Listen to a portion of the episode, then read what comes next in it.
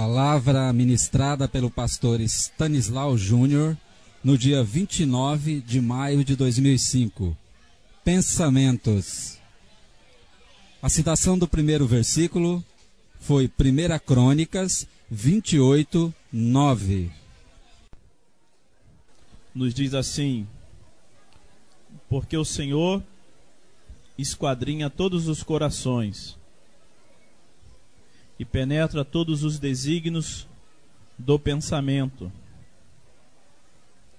Se o buscares, ele deixará achar-te, achar-se por ti.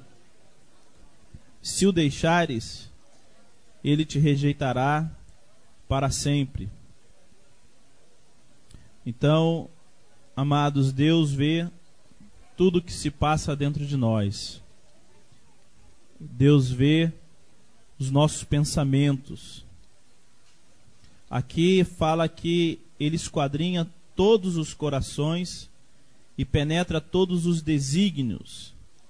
Desígnios quer dizer intento, intenção, plano, projeto, propósito. Tudo isso é desígnio.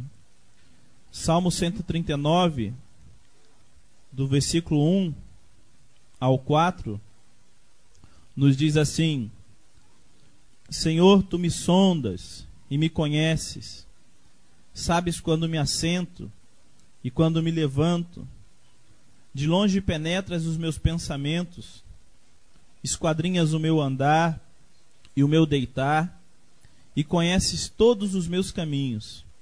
Ainda a palavra me não chegou à língua, e tu, Senhor, já a conheces toda. Então, Deus sonda nossos corações.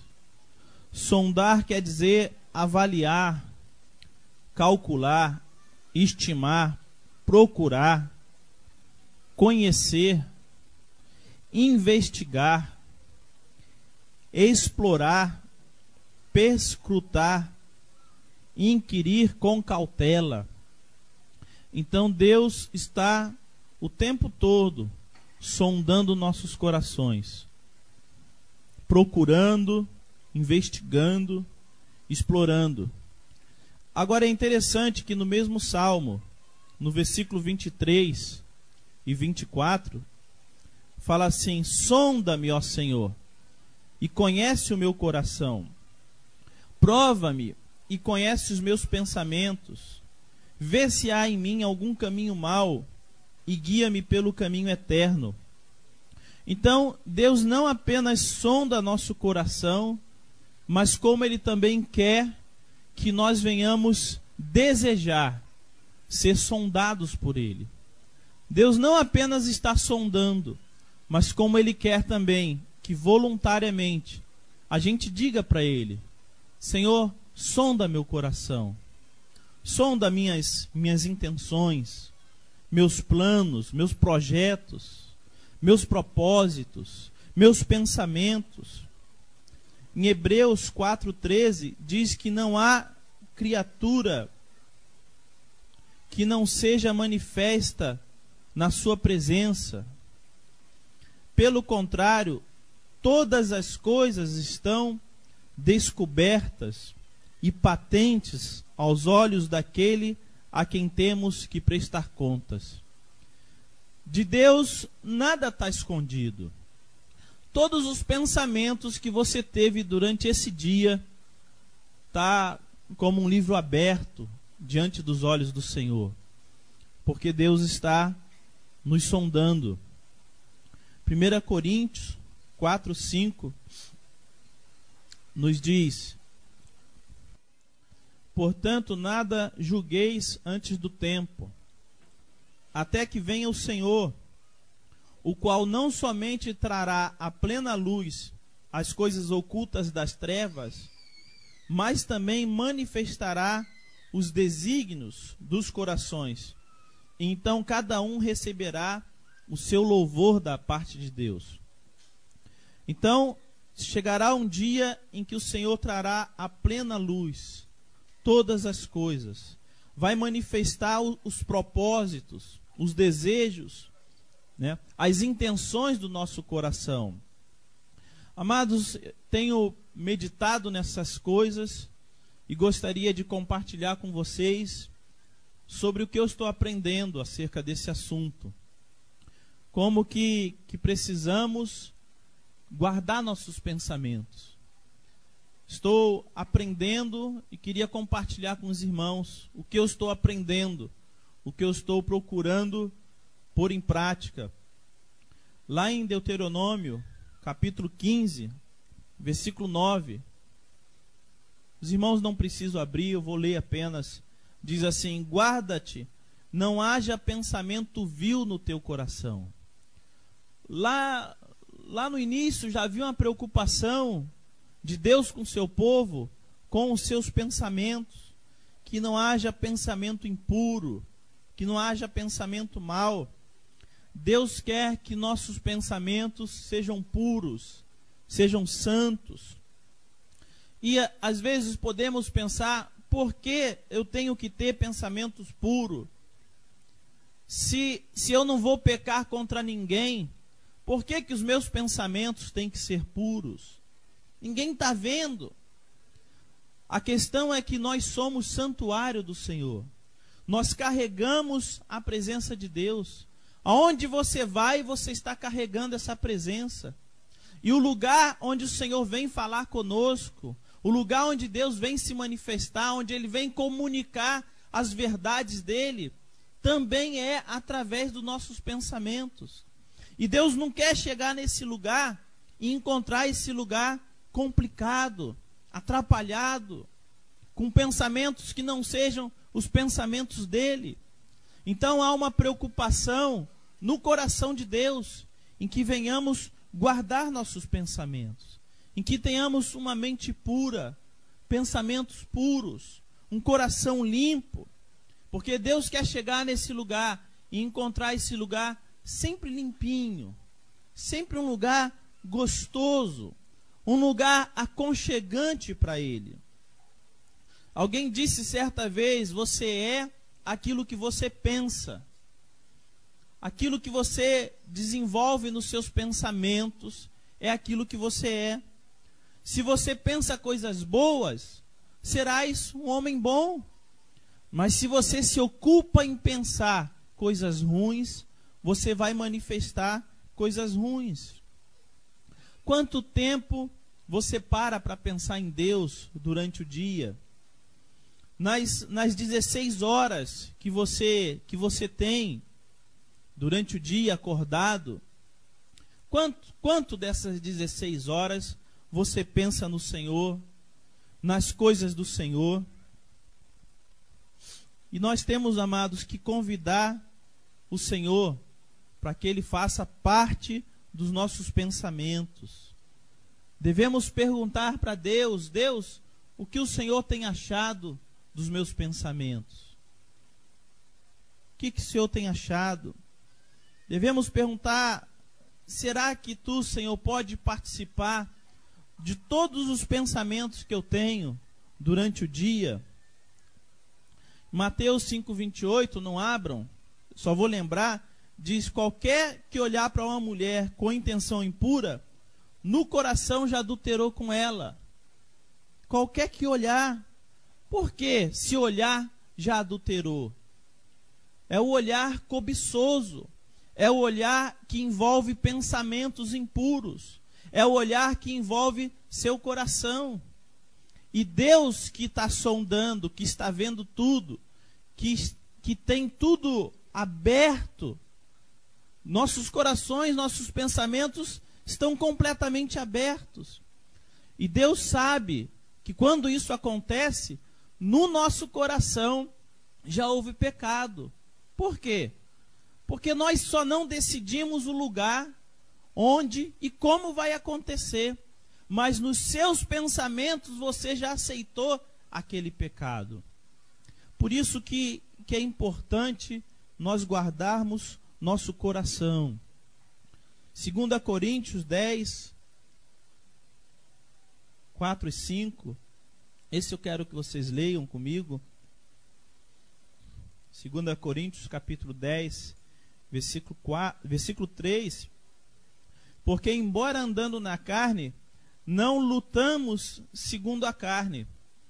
Porque as armas da nossa luta não são carnais, mas são poderosas em Deus para destruir fortalezas, anulando sofismas e toda altivez que se levante contra o conhecimento de Deus, levando cativo todo pensamento à obediência de Cristo, e estando prontos para punir toda desobediência, uma vez completa a vossa submissão.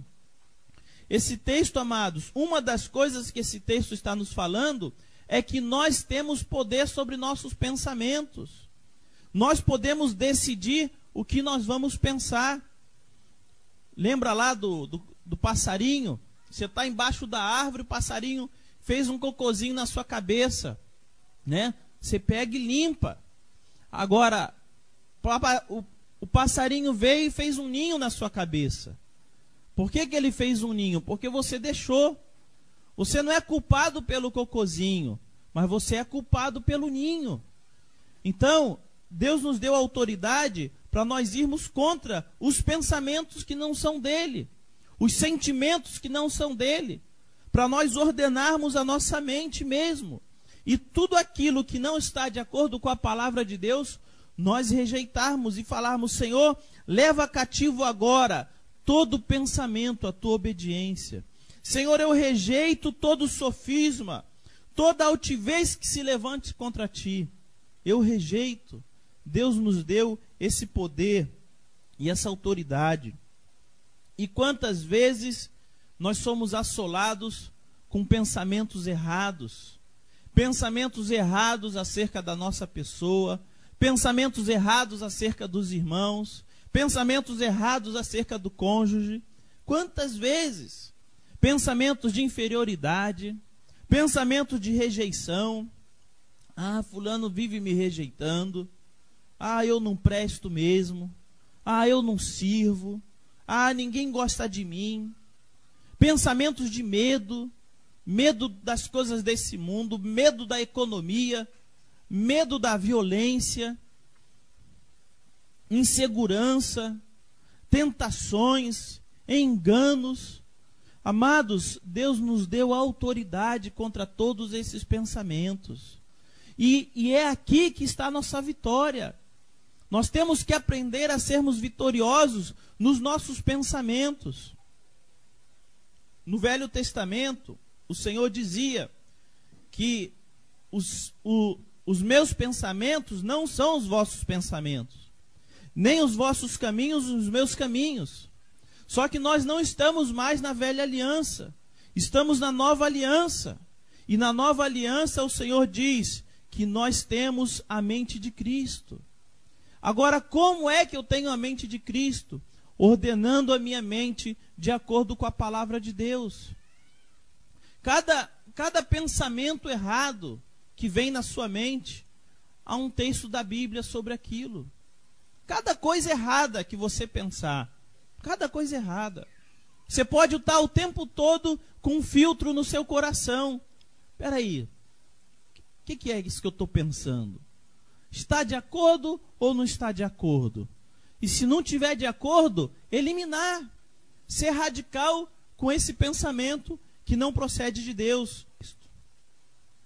Hebreus 4, versículo 12, fala que a palavra de Deus é viva e eficaz, e mais cortante que qualquer espada de dois gumes, e penetra até ao ponto de dividir alma e espírito, juntas e medulas, e apta para discernir os pensamentos e propósitos do coração.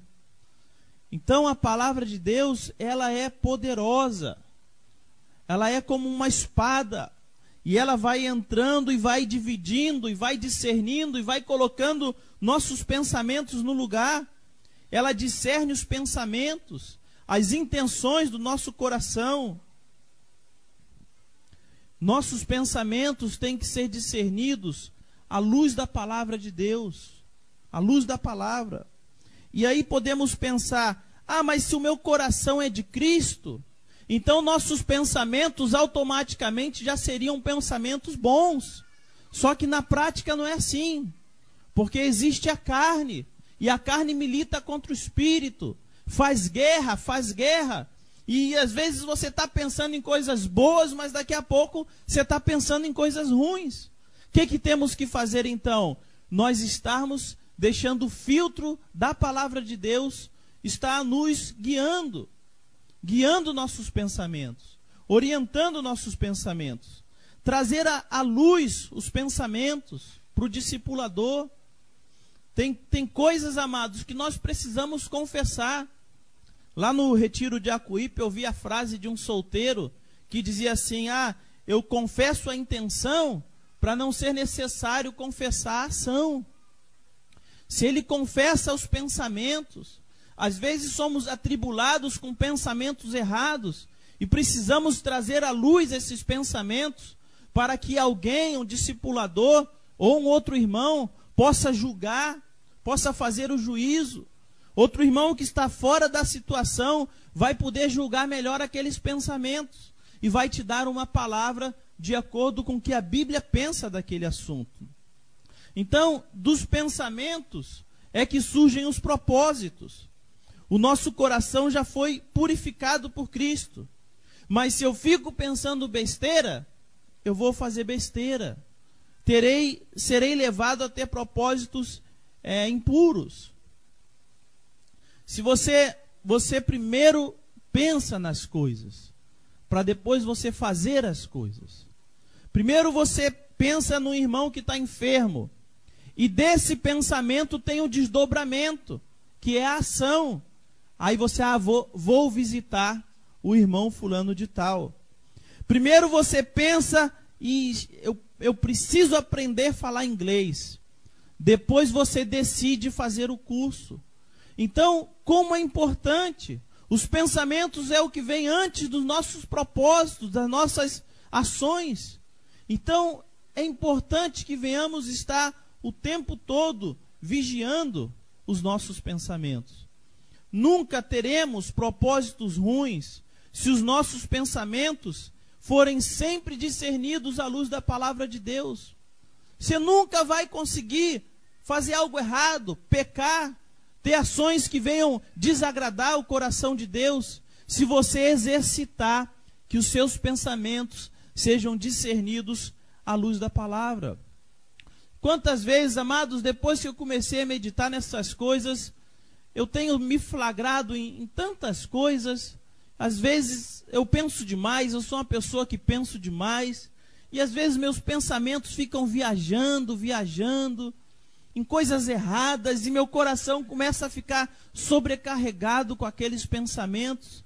E aí eu tenho que me lembrar e, uh, e trazer, trazer eles de volta. Vem cá, vem cá, você está errado. Né? E discernir a luz da palavra. E parece que quando vamos discernindo a luz da palavra, aquele a palavra de Deus vai trazendo um alívio ao nosso coração. Vai nos aliviando. Por quê? Porque a palavra de Deus é viva e eficaz. E ela vai penetrando e ela vai dividindo aquilo que é da alma, aquilo que é do espírito. Mateus capítulo 9, versículo 4, fala assim: Jesus, porém, conhecendo-lhes os pensamentos, disse: Por que cogitais o mal no vosso coração? Por que Jesus não falou assim? Jesus, conhecendo-lhes os pensamentos, disse: Por que cogitais o mal na vossa mente? Não, por que cogitais o mal no vosso coração? Lucas 1,51 agiu com o seu braço valorosamente, dispersou os que no coração alimentavam pensamentos soberbos. Lucas 2,35, no finalzinho, diz: Para que se manifestem os pensamentos de muitos corações. Pensamento de coração, coração de pensamento.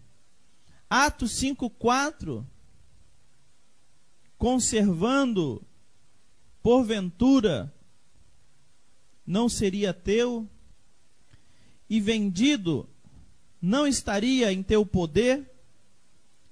Como, pois, assentaste no coração este desígnio? Não mentiste aos homens, mas a Deus. Como, pois, assentaste no coração este ato no original? E também Mateus 15, 19. Vou dar tempo para vocês abrir esse. Porque do coração procedem maus desígnios, homicídios, adultérios, prostituição, furtos, falsos testemunhos, blasfêmias. Então, do coração, só que nos versículos acima nós vimos que está meio mesclado o coração e os pensamentos, né? Parece que lá no nosso, no nosso íntimo, no recôndito dos nossos pensamentos, estão lá se manifestando as intenções do nosso coração. Por isso, amados, que nós temos que guardar muito, zelar muito, cuidar muito dos nossos pensamentos. Como estão nossos pensamentos? No, o que tem ocupado nossos pensamentos? No que nós temos pensado? E e lendo esses textos, eu cheguei a algumas conclusões. A conclusão que eu cheguei é assim, ó: o coração mau produz maus pensamentos, que é o coração dos ímpios. Os ímpios nunca vão conseguir produzir pensamentos bons acerca de Deus. Né? O coração mau sempre vai produzir maus pensamentos. Agora, o coração bom ele pode produzir pensamentos bons ou ruins. E os pensamentos que são maus, que estão dentro de nós, eles vão trazer pesar, eles deixam mal o nosso coração. Já, vocês já, já imaginaram quando vocês estão chateados com alguém? Você está chateado com alguém? E você parece que você quer parar de pensar naquilo, mas você não consegue parar de pensar naquilo. Parece que o teu coração fica contaminado com aquele negócio. Isso acontece direto aí com maridos, com esposas, no dia a dia, né? E você, coração, tá chateado, né? Tá amargurado, tá ressentido. Por quê? Porque nos deixamos levar pelos nossos pensamentos. Né? Então, o coração bom pode produzir pensamentos bons ou maus. Depende de o que nós vamos fazer com esses pensamentos ruins. E o que nós temos que fazer com os pensamentos ruins? Rejeitá-los. Dizer para eles: ó, sai daqui. Aqui não é o teu lugar. Amados, Jesus está na sala do nosso coração nos esperando para a gente conversar com Ele, para a gente desenvolver relacionamento com Ele, para a gente ser santo para Ele. Você quer ser uma pessoa separada para Deus, um homem separado para o Senhor? Pense no Senhor. Convide o Senhor para fazer parte do seu dia. De manhã, quando você acordar, diga para o Senhor: Senhor, Vamos passar esse dia juntos. Pense no Senhor, convide o Senhor. O que você estiver fazendo, faça com o Senhor. Senhor, estou aqui lavando essa louça. Oh, Senhor, quanta, quanta louça que temos para lavar. Senhor, quanto trabalho nós temos para fazer hoje. Senhor, quantas coisas eu tenho que resolver hoje. Desenvolva essa comunhão, esse relacionamento. A sua vida de oração não pode se limitar ao tempo que você para bonitinhozinho para orar. Não, a sua vida de comunhão é 24 horas por dia. O tempo todo. A Bíblia diz: orai sem cessar. Como você vai orar sem cessar? Pensando no Senhor. É possível orar sem cessar. Pense no Senhor, faça as coisas junto com o Senhor. Amados, temos vivido aí uma, uma síndrome que os psicólogos têm chamado de pensamento acelerado. Síndrome do pensamento acelerado.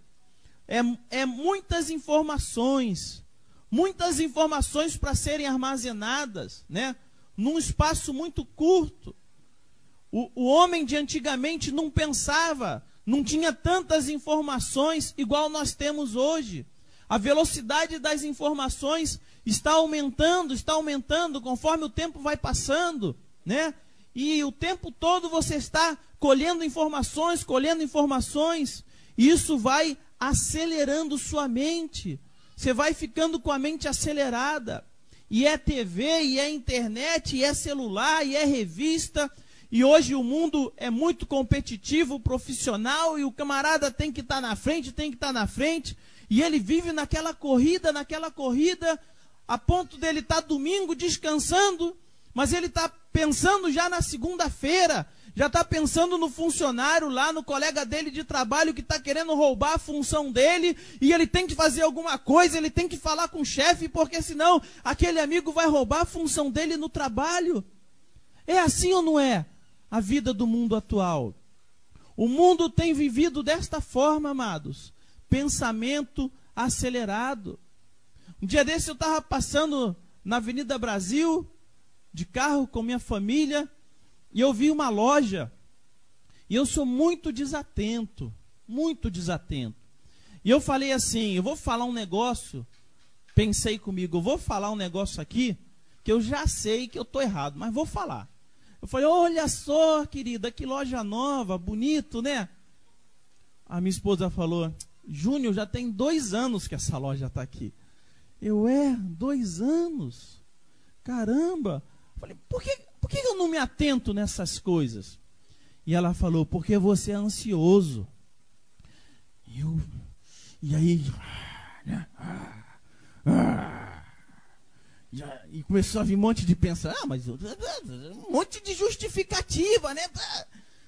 Aí veio uma voz que falou assim comigo, mas você é ansioso mesmo? E aí eu fiquei, rapaz, parar de ficar brigando. É, eu sou ansioso mesmo, tem que, tem que parar de ser ansioso. E aí, amados, essa ansiedade não nos deixa contemplar as coisas belas da vida. E o diabo está interessado em que sua mente seja ocupada com várias coisas que não seja Deus. O diabo gosta disso. O diabo quer que a gente entre nessa ciranda do pensamento acelerado. Porque se a gente estiver nessa ciranda, a gente dá pouco tempo para Deus. E se a gente der pouco tempo para Deus, ele vai alcançar mais espaço. E a Bíblia diz: não deis lugar ao diabo. Como que você não vai dar lugar ao diabo se você está com seus pensamentos acelerados? Então, temos que aprender a descansar no Senhor. Eu tenho que aprender a deixar de ser ansioso. Filipenses 4, do 6 a 8. Vamos ler juntos esse texto? Filipenses 4, nos diz assim: Não andeis ansiosos de coisa alguma. Coisa alguma, amados. Coisa alguma. Não andeis ansiosos de coisa alguma. Porém, sejam conhecidas diante de Deus as vossas petições. Aquilo que você quer fazer naquele dia, aquilo que você está esperando, aquilo que você está buscando em vez de ficar ansioso por não conquistar, por não conseguir, está colocando diante do Senhor competições. As petições com oração e súplica. Suplicar é você rogar insistentemente. E nota que o apóstolo fez questão de frisar oração e súplica, porque tem coisas que invadem a nossa alma de uma tal forma que é necessário a gente suplicar, passar por um nível de mais intensidade de oração. E depois fala com ações de graça. As ações de graça, amado, só vêm num coração que descansa. Um coração que não descansa não consegue dar ações de graça. Mas o que, que acontece? Você, ao invés de ficar ansioso, se você coloca diante do Senhor as petições, com oração, com súplica, você ora insistentemente, aí você pode falar: Ah, Senhor, te rendo graças, porque eu sei, Senhor, que agora o Senhor vai estar se movendo. Eu sei que agora o Senhor está se movendo em prol daquilo que eu estou pedindo a Ti. Aí vem a consequência disso, que é o versículo 7. E a paz de Deus, que excede todo entendimento, guardará os vossos corações e as vossas mentes em Cristo Jesus. Quantas vezes, quando nós praticamos isso, quantas vezes já experimentamos isso na nossa vida, de estarmos ansiosos e aquele negócio parece que a ansiedade, às vezes, ela começa lá na ponta do pé e vem subindo, vem subindo, e daqui a pouco ela atinge todo o teu ser, e você está envolvido com aquela ansiedade, com aquele pensamento, com aquela preocupação, e daqui a pouco você começa a colocar, vai colocando diante de Deus, vai colocando, vai colocando, eu, a paz de Deus, que excede todo entendimento, eu me lembro lá no Rio, quando eu trabalhava, novo convertido, os funcionários resolveram fazer uma greve e todo mundo ansioso, eles ansiosos, tensos. E eu estava lá trabalhando tranquilo. E eu ficava vendo a, a diferença deles para eu. E ficava vendo, nossa, eles não conseguem entender isso. E eu ficava imaginando que eles não entendiam chegavam para mim e falavam: Como você consegue? Uma confusão dessa, você está aí trabalhando. A paz de Deus que excede todo o entendimento, vai além da lógica, vai além da razão, excede isso. Entramos num outro plano, num outro hemisfério, numa outra sintonia, quando praticamos isso. E o versículo 8 diz assim: finalmente, irmãos, quer dizer, não acabou ainda. Não adianta só você se livrar da ansiedade. Não acabou ainda, continua.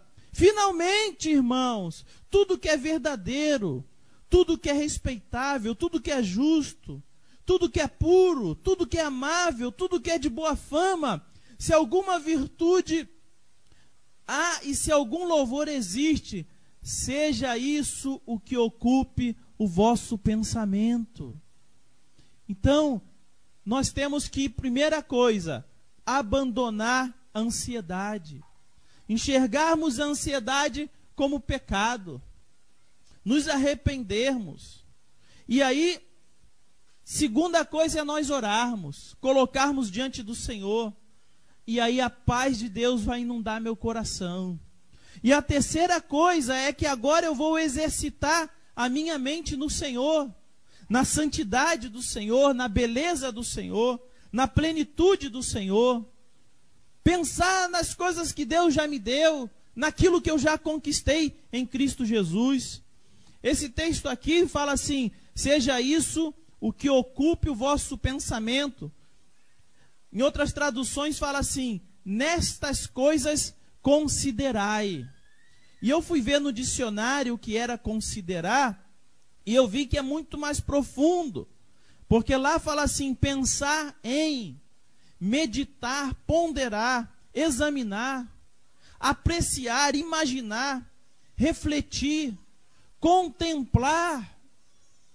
Nessas coisas contemplai as coisas boas da vida, as coisas do Senhor, a criação de Deus.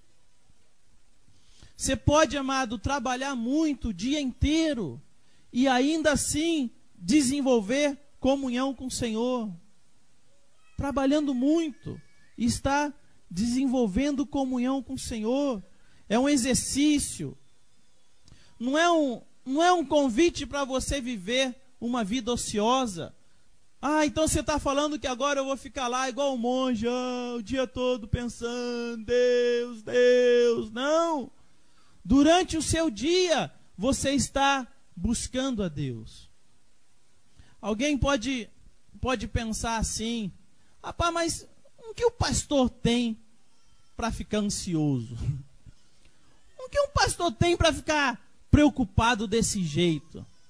Aí um pastor responderia assim: Ah, ele tem que pensar na igreja, nos discípulos, nos afazeres, em como está indo os discípulos.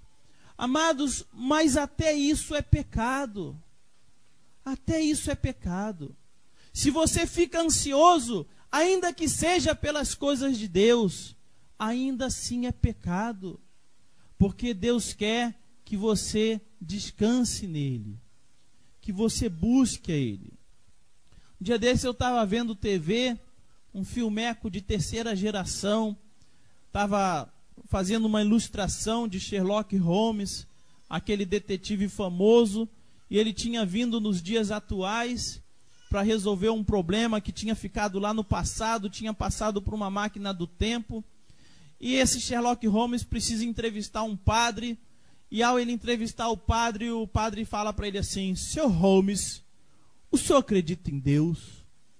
E o, e o Holmes, um intelectual, né, a pose assim de intelectual, ele pega a rosa e fala: Sim, seu padre, eu acredito em Deus. Mas por que o senhor acredita em Deus? Porque só, só um ser de infinita bondade faria uma rosa como essa para nós.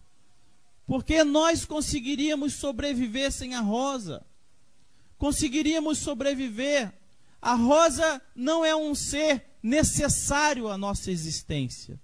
Então tem que haver um ser de infinita bondade para nos dar muito além daquilo que nós necessitamos. Eu fiquei encantado com esse pensamento.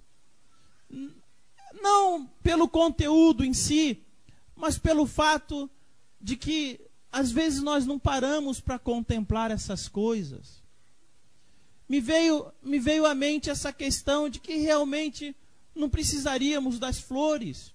Agora, imagina o mundo sem as flores. Imagina o mundo sem as flores. Então, amados, como temos coisas boas para pensar. Colossenses capítulo 3, Colossenses 3, 2, nos diz assim: Pensai nas coisas lá do alto, não nas que são aqui da terra. Pensai nas coisas do alto. Salmo 119, 15. Eu vou ler para vocês. Meditarei nos teus preceitos, e a tuas veredas terei respeito. Meditar nos preceitos do Senhor. Meditar na palavra. Meditar nas coisas lá do alto.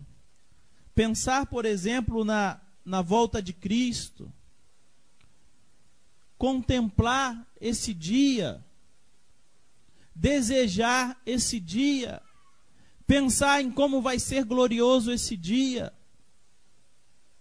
ver Cristo descendo em sua glória, imaginar nossos corpos sendo transformados, ver o casamento da noiva com Cristo, a noiva amada, ver a grande ceia. Que coisa, que coisa gostosa para nós pensarmos. Pensarmos nas reuniões, né? Que que que que eu vou levar para os meus irmãos hoje?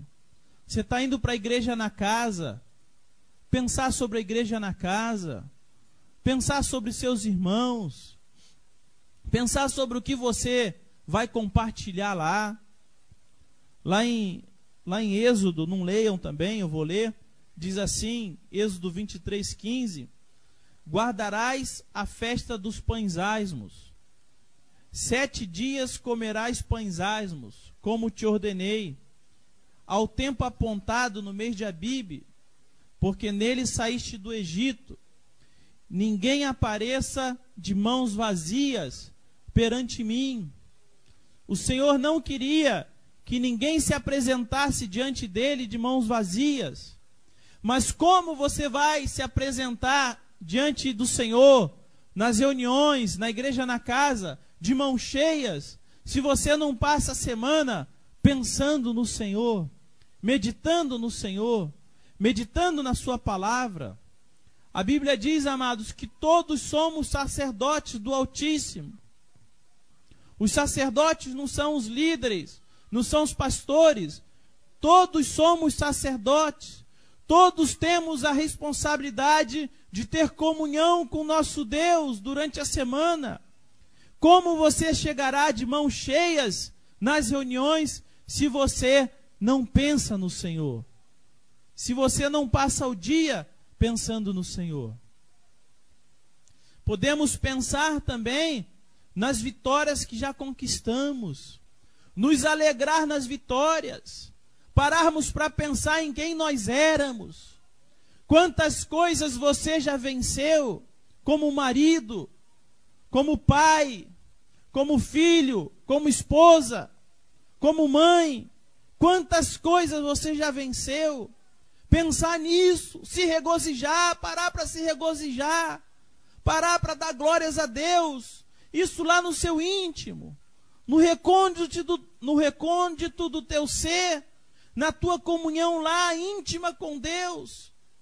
Pensar nas derrotas, nos fracassos, nas coisas que você não conquistou, e, e que haja um clamor no seu interior de conquistar. Parar para meditar nessas, nesses fracassos e estar em sintonia com Deus, perguntando: Deus, como eu posso vencer? Deus, como eu posso ser vitorioso? Isso é pensar nas coisas lá do alto. Pensar no poder de Deus, poder de Deus sobre a sua vida. Pensar que o poder se aperfeiçoa na fraqueza. Só os fracos podem usufruir do poder de Deus, porque os fracos vão depender de Deus. Os fortes não precisam depender de Deus. Então o poder de Deus se aperfeiçoa na fraqueza. Salmo 119, vamos ler. Salmo 119, 55. Lembro-me, Senhor, do teu nome durante a noite e observo a tua lei.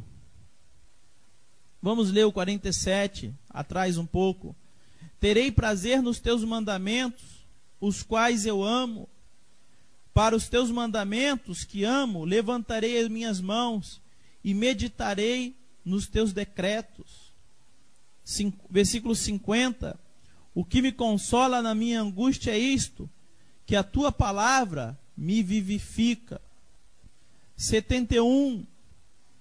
Foi-me bom ter eu passado pela aflição, para que aprendesse os teus decretos.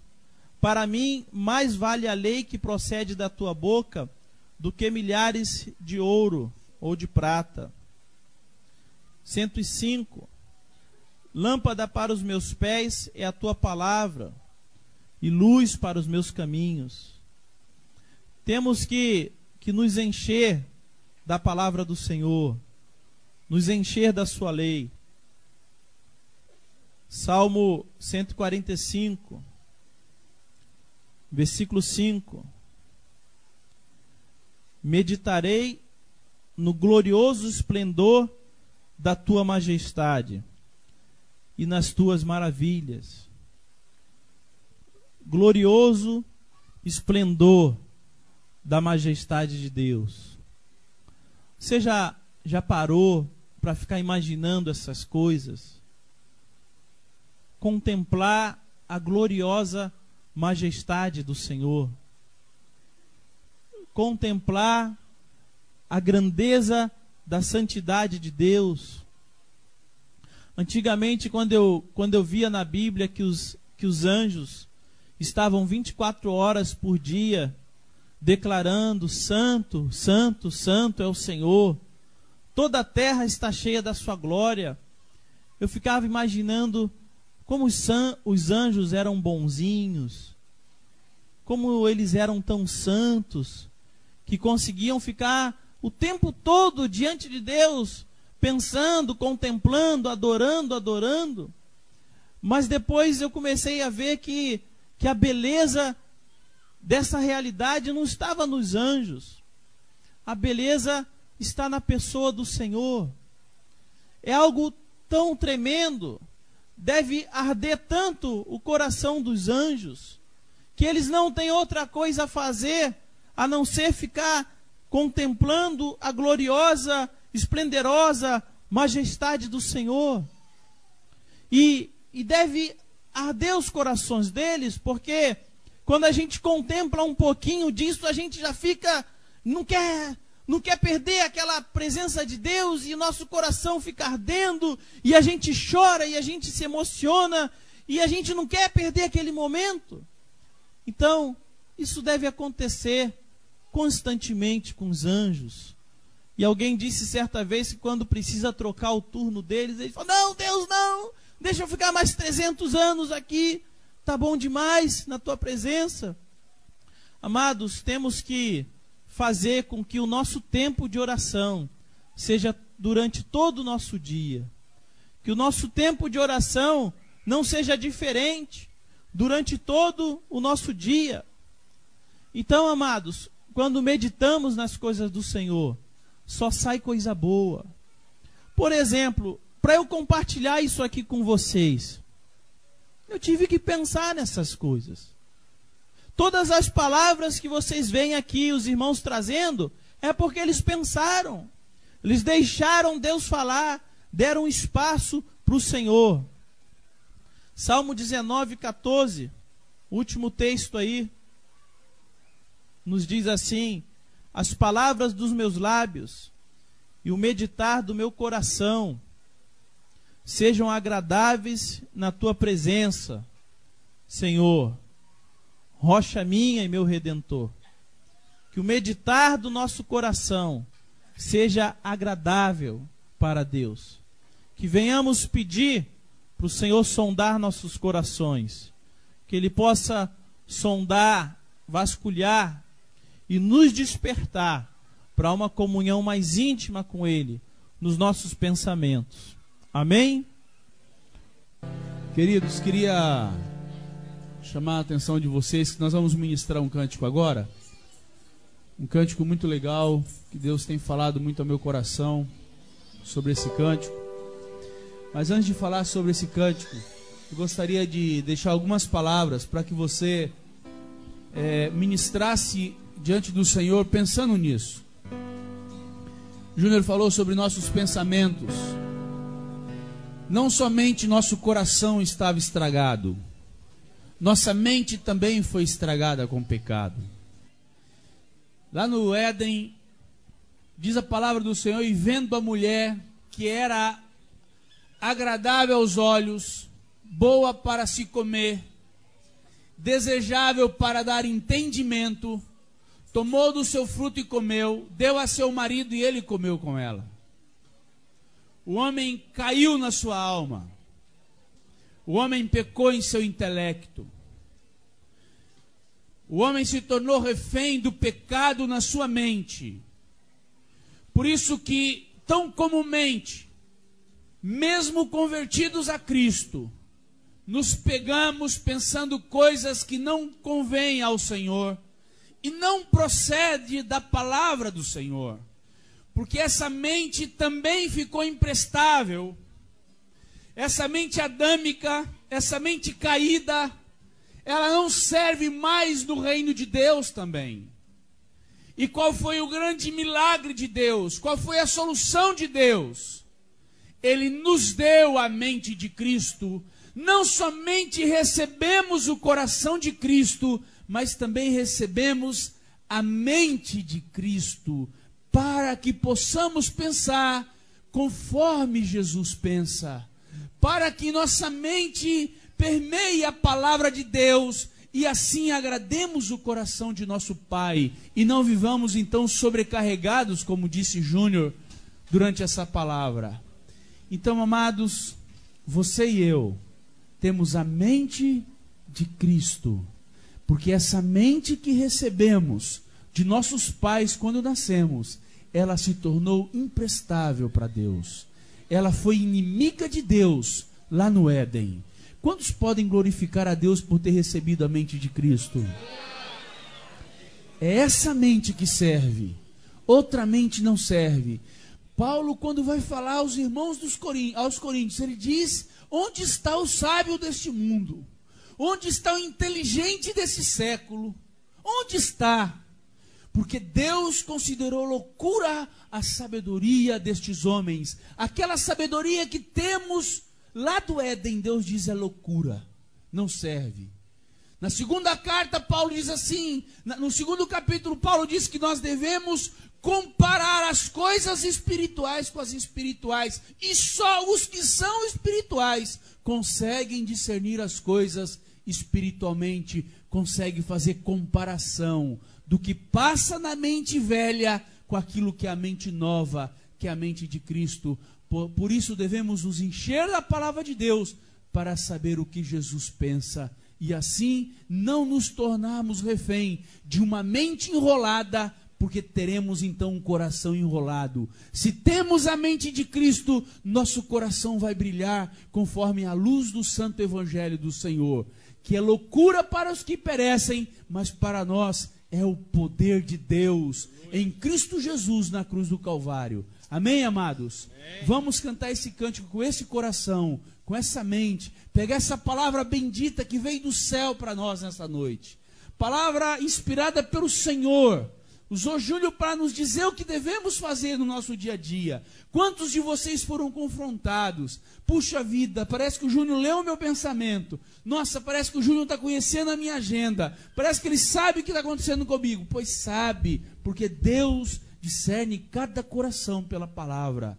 E Deus sabe que nossa mente velha ela não presta, por isso ele teve que nos dar uma mente nova, que é conforme Jesus Cristo, o amado do Pai.